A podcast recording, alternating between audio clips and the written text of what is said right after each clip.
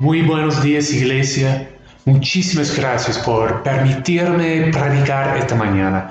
Pastor Arcadio, también gracias por la invitación. Es, es un honor, un privilegio y una gran responsabilidad proclamar la palabra de Dios a su pueblo. Oramos ahora entonces para pedir la bendición de Dios sobre la proclamación de su palabra.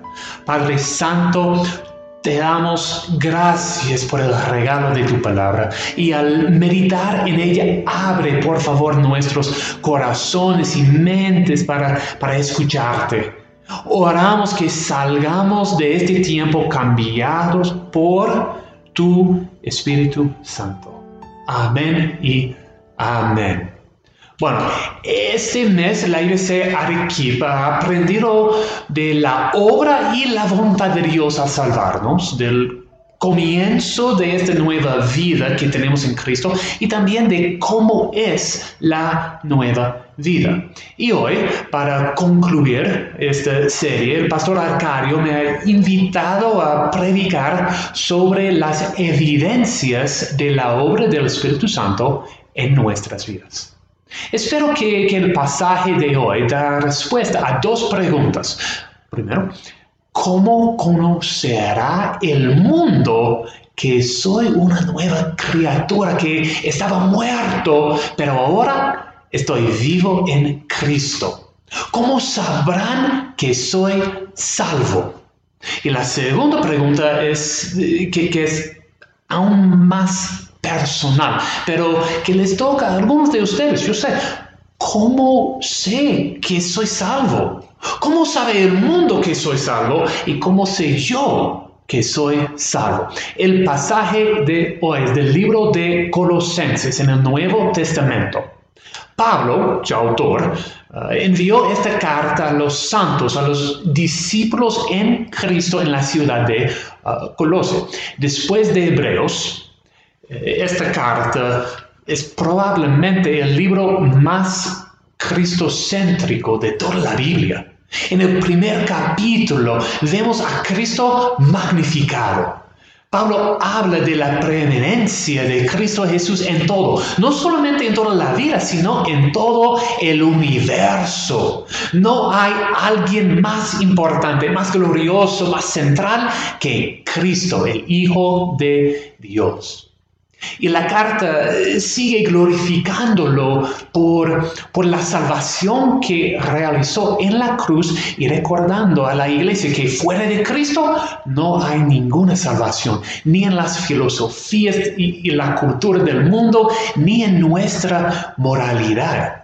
Dice en capítulo 2, versículos 3, 13 al 14, ustedes estaban muertos en sus pecados sin embargo, Dios nos dio vida en unión con Cristo al perdonarnos todos los pecados y anular la deuda que teníamos pendiente por los requisitos de la ley. Él anuló esa deuda que nos era adversa, clavándola en la cruz.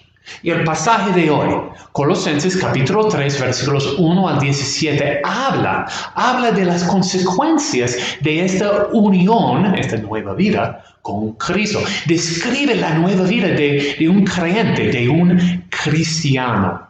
Empieza con una descripción de la vida anterior, dirigida por los deseos naturales y pecaminosos. Y después da una descripción de la nueva vida en Cristo. Y claro, buscamos la segunda, la nueva vida, ¿no? Pero hay un problema. Es difícil. Bueno, la verdad, sin Cristo, y esto es lo que Pablo quiere enfatizar con hablar tanto del Salvador antes de tocar nuestras responsabilidades. Sin Cristo, la nueva vida es imposible. Todos todos hemos conocido a alguien que decía que era cristiano, que era discípulo de Cristo, pero era difícil creerlo. Sus palabras, sus acciones no tenían coherencia. Era una persona los domingos y otro el resto de la semana. quizás, quizás seas tú. Bueno, la Biblia tiene una buena palabra para describir a esas personas hipócritas Viene del griego, significa un actor de teatro, alguien que finge ser otra persona. Nadie, nadie quiere vivir así, pero solo la obra de Dios en nosotros puede guardarnos de la hipocresía. Por naturaleza, bueno, mantenemos dos estándares. Uno bien rígido para los demás ustedes deben hacer tal y, tal y como. Y otro suave para nosotros mismos. Bueno, yo tengo una excusa, yo soy diferente. Pero escuchen, este pasaje no le habla al hipócrita, habla a la persona que es creyente, pero tropieza y fracasa en su camino con Cristo. Todos nosotros hacemos así. Todavía no somos perfectos. El Espíritu Santo obra en nosotros, santificándonos cada día más. ¿Recuerdan el gráfico de los últimos sermones? Regeneración, conversión, justificación y santificación. Un creyente que quiere hacer lo correcto, que quiere caminar en la santidad, pero que todavía lucha contra el pecado, bueno, es un discípulo de Cristo. Hay una canción de mi niñez que dice, Él sigue obrando en mí por formarme según su voluntad. Dios obra, Dios obra en sus hijos. El pasaje de hoy es evidencia de este proceso, de nuestra responsabilidad de obedecer, pero también de su gracia, de su misericordia en cambiarnos. Entonces, vamos a ver en el versículo 1 el quién, en los versículos 1 al 4 el qué, y en los versículos 5 al 17 el cómo. Y normalmente en la iglesia Bustamante, alguien de la iglesia lee todo el pasaje frente a la iglesia antes del sermón. Es una manera de obedecer lo que dice la palabra. Dedícate a la lectura pública de las escrituras y a enseñar y animar a los hermanos. Pero como el pasaje que nos toca hoy, Colosenses 3, 1 al 17. Es un poco largo y estamos haciendo todo por grabación diferente. Bueno, no lo haremos. En vez, yo voy a leer el todo en el sermón. ¿Está bien? ¿Tienen sus Biblias? ¿Sí? Ok. Entonces lean conmigo del Colosenses capítulo 3, versículo 1. Dice, ya que han resucitado con Cristo, Busquen las cosas de arriba, donde está Cristo sentado a la derecha de Dios. Otra vez, vamos a ver en este versículo el quién, el quién. Dice, ya que han resucitado con Cristo. Expresa una verdad de, todos los creyentes. Vivimos en Cristo. Hemos sido resucitados con Cristo. En Romanos capítulo 6, versículo 4, Pablo dice, por tanto, mediante el bautismo fuimos sepultados con Él en su muerte, a fin de que así como Cristo resucitó por el poder del Padre, también nosotros llevemos una vida nueva. Y Cristo en Juan 11, 25 al 26 dice, yo soy la resurrección y la vida. El que cree en mí vivirá, aunque muera. Y todo el que vive y cree en mí no morirá jamás. Habla de dos ideas. Cada creyente tendrá la vida eterna cuando venga Cristo. Si su cuerpo ya ha muerto, se resucitará ese día. Pero habla del presente, del hoy también. Al creer en Cristo, morimos con Él. Pero a la vez tenemos nueva vida ahora. Es el tema de, de todos los sermones este mes, la vida resucitada con Cristo. Por eso es tan importante que Cristo ya viva. Porque, porque no hay crucifijos en la iglesia o en nuestras casas. Porque Cristo ya no está en la cruz. Se ha resucitado y está sentado a la diestra del Padre, esperando el día de su victorioso retorno. ¿Quiénes son diferentes? Todos los que hemos creído en Cristo para el perdón del pecado y para la nueva vida. Hemos muerto con Cristo y estamos resucitados con Él. Nueva vida. Entonces tú, creyente, discípulo de Cristo, tú eres diferente. Pero, ¿qué es? ¿Qué es la diferencia? ¿Es de comida, de ropa, de trabajo, de casa, de pasatiempos? ¿Qué es? Pablo, respondiendo a los que decían que un buen cristiano comería tal y como, dijo, dijo que el reino de Dios no es cuestión de comidas o bebidas, sino de la justicia, de la paz, de la alegría en el Espíritu Santo. O, sea, esta nueva vida se manifieste primeramente en lo interno y después en lo externo. Como siempre decimos aquí en la iglesia, es ser antes de hacer. Entonces, ¿qué es la diferencia?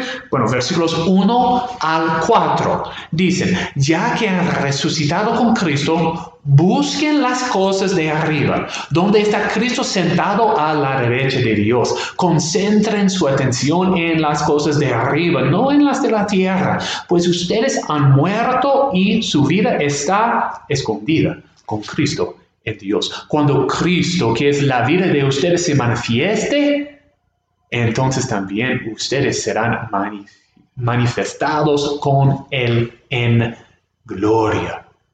Notemos, notemos aquí dos, los dos verbos imperativos en los versículos 1 y 2. Busquen y concentren su atención. Ya que, ya que tenemos nueva vida en Cristo, nuestros deseos van a ser diferentes, ¿no? El versículo 1 dice, busquen, o mejor, estén buscando. Implica una acción presente, ahora, ya. ¿Y qué buscaremos? Las cosas de arriba. ¿Qué son? Vamos a ver los versículos 12 al 17.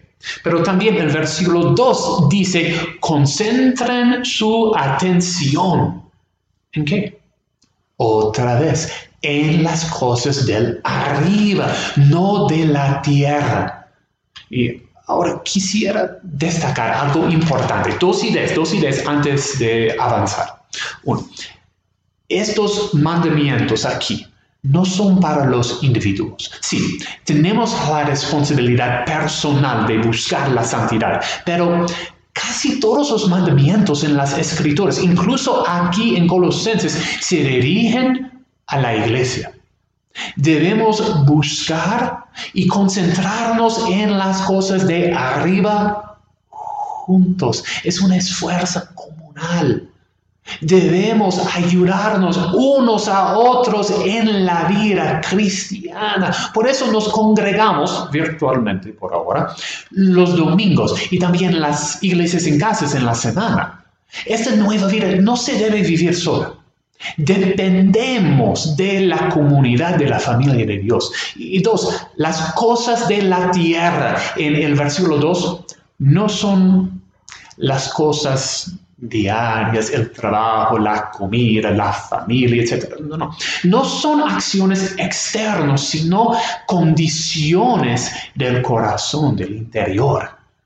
Otra vez, la vida espiritual empieza en el interior estas cosas a evitar son actitudes y pensamientos malvados que, que, no tienen lugar en la presencia de Dios, donde está nuestra vida. Iglesia, si tenemos nueva vida en Cristo, nuestra vida debe ser nueva. Nuevo enfoque, nuevas prioridades y deseos.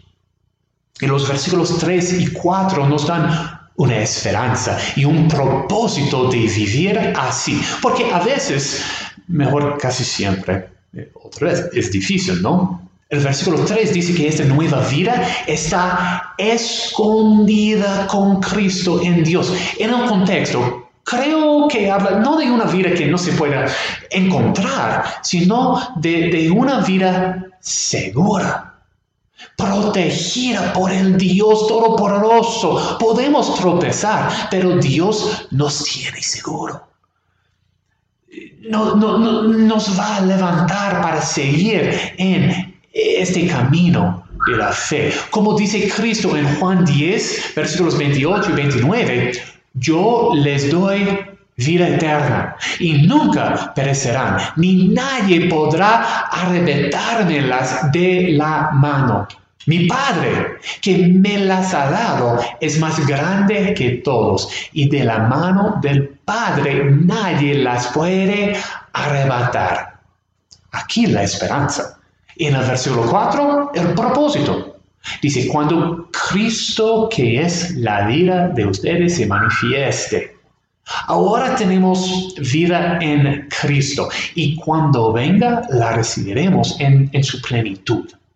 O sea, la resurrección corporal de Cristo y nuestra resurrección espiritual son promesas, el anticipo de la resurrección corporal que nosotros creyentes experimentaremos cuando Cristo venga. Entonces debemos vivir ahora, preparándonos para ese día.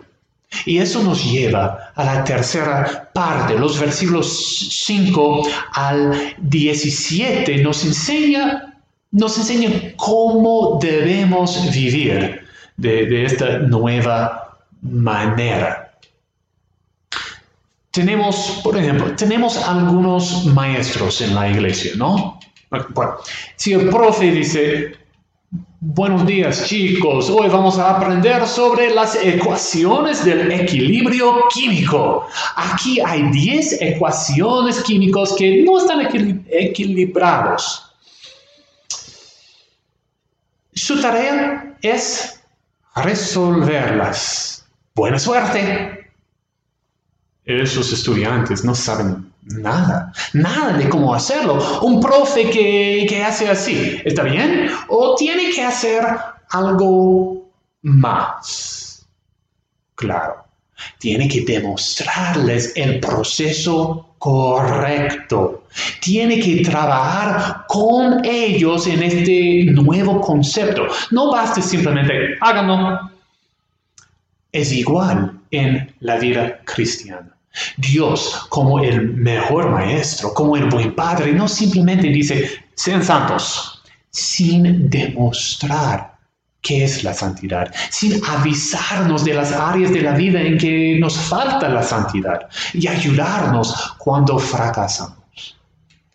Eh, el resto del pasaje lo hace. Nos enseña cómo quitarnos las cosas de la tierra en los versículos 5 al 11 y cómo podemos estar buscando y concentrando la atención en las cosas de arriba en los versículos 12 al 17. Entonces, ah, vamos a, en los versículos 5 al 11, bueno, vamos a ver lo que no debemos hacer. Vemos también cuatro acciones. Hagan morir, abandonen, dejen de, dejen de y se han quitado. Son cuatro maneras de decir no lo hagan. Y notemos, no son súper específicos. La Biblia no dice no debes usar este o no debes comer carne los viernes, o no debes escuchar canciones así, así, así, así. No, no, no, no, no. Las pautas aquí tratan con las condiciones del corazón, con los, deseos e inclinaciones naturales. Yo voy a leer los versículos 5 al 11 y al escuchar algo y, al leer algo que te toca a ti, que describe algo de tu vida actual, subráyalo en tu Biblia o, toma nota en tu cuaderno. ¿Ok? Que versículos 5 al 11 dice, por tanto, hagan morir todo lo que es propio de la naturaleza terrenal inmoralidad sexual, impureza, bajas pasiones, malos deseos y avaricia, la cual es idolatría. Por estas cosas viene el castigo de Dios. Ustedes las practicaron en otro tiempo, cuando vivían en ellas, pero ahora abandonen también todo esto.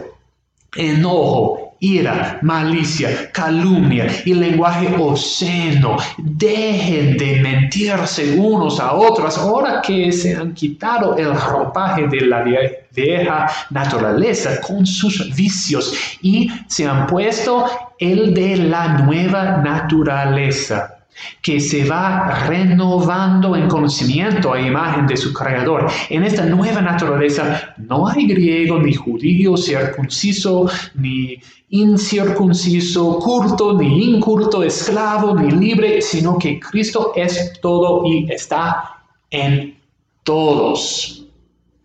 ¿Tienes algo destacado? Uno, dos, ocho. Excelente.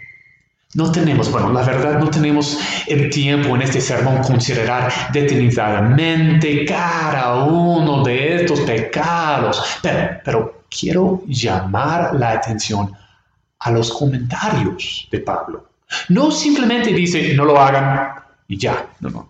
Nos da argumentos para dejar atrás, atrás estos pecados. Dice, la cual es idolatría somos adoradores del verdadero Dios. La avaricia es una forma de idolatría. No podemos llamarnos cristianos e idólatras a la vez. También dice, por estas cosas viene el castigo de Dios. Cristo sufrió el castigo de Dios en la cruz por pecados así. ¿Para qué quisiéramos seguir en ellos?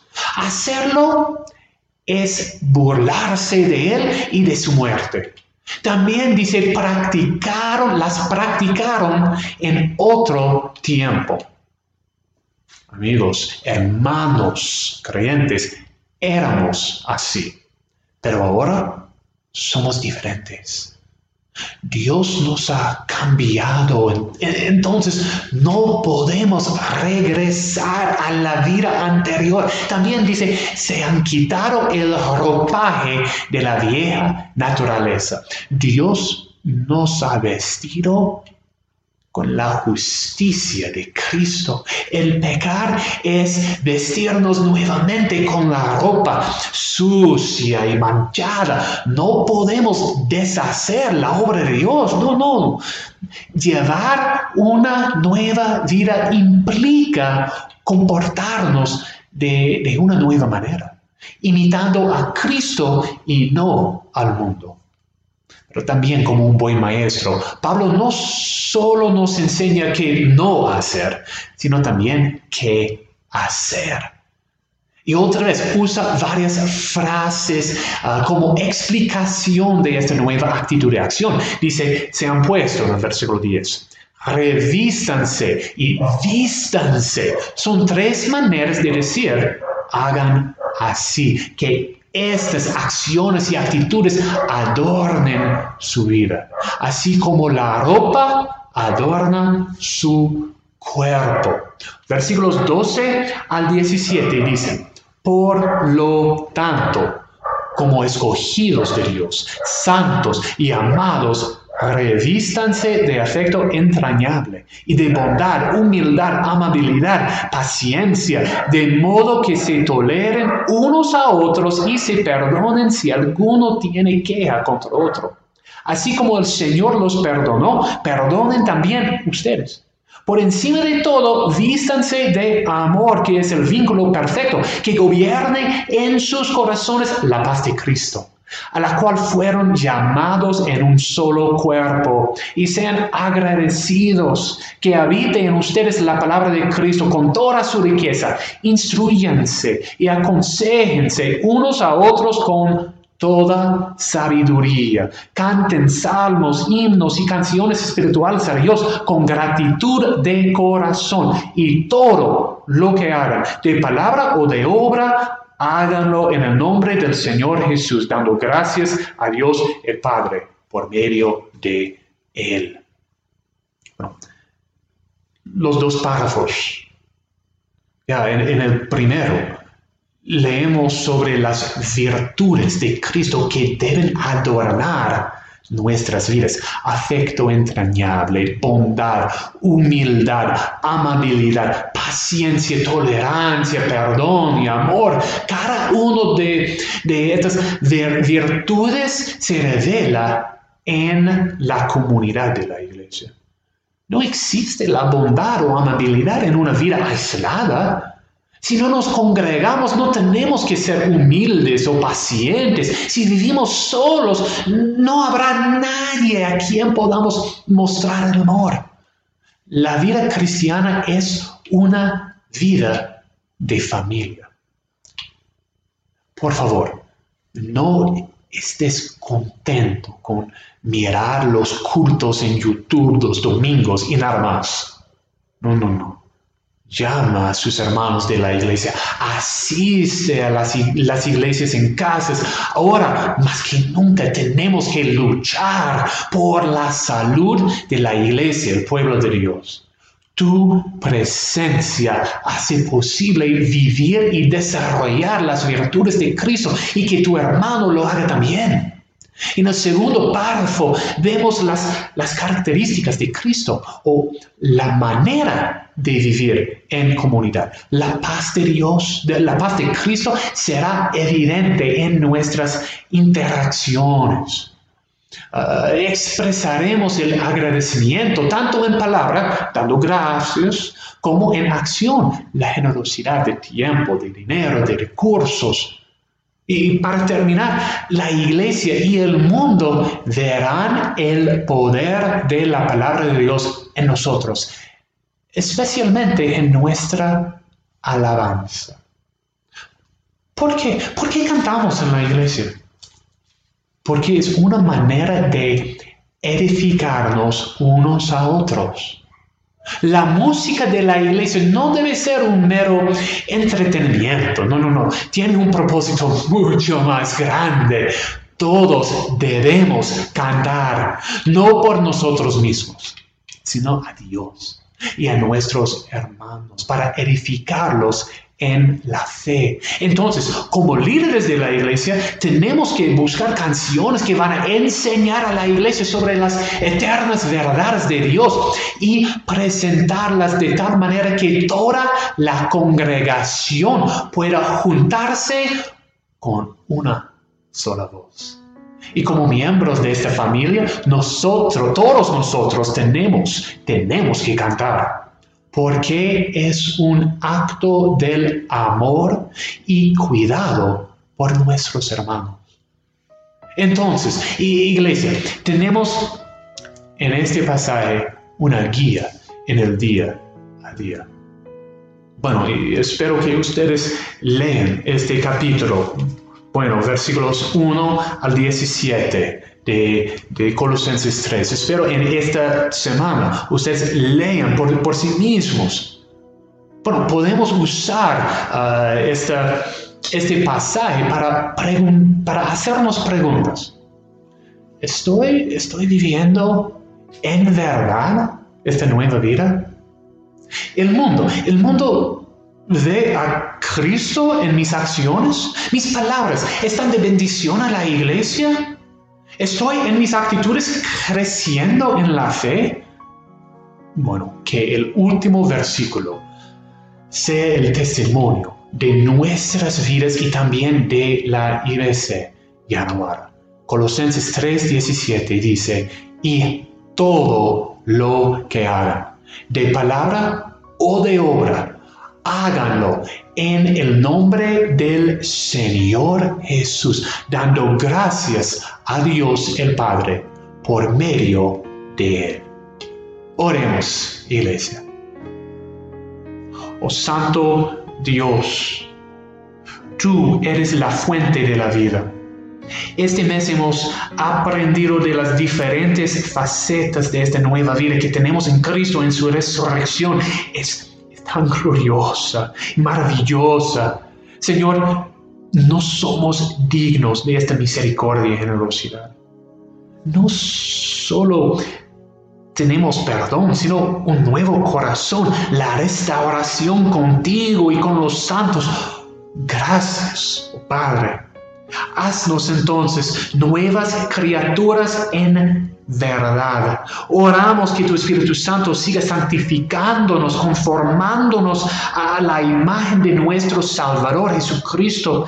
Quítanos, por favor, el viejo ropaje del pecado, del egoísmo, de rebelión y vístanos cada día con la justicia de Cristo, con su amor y paciencia y sabiduría porque queremos, queremos glorificarlo a Él hoy y cuando venga en su perfección para redimirnos completamente del poder y la influencia del pecado. A Él sea la gloria y la honra para siempre. Amén y amén.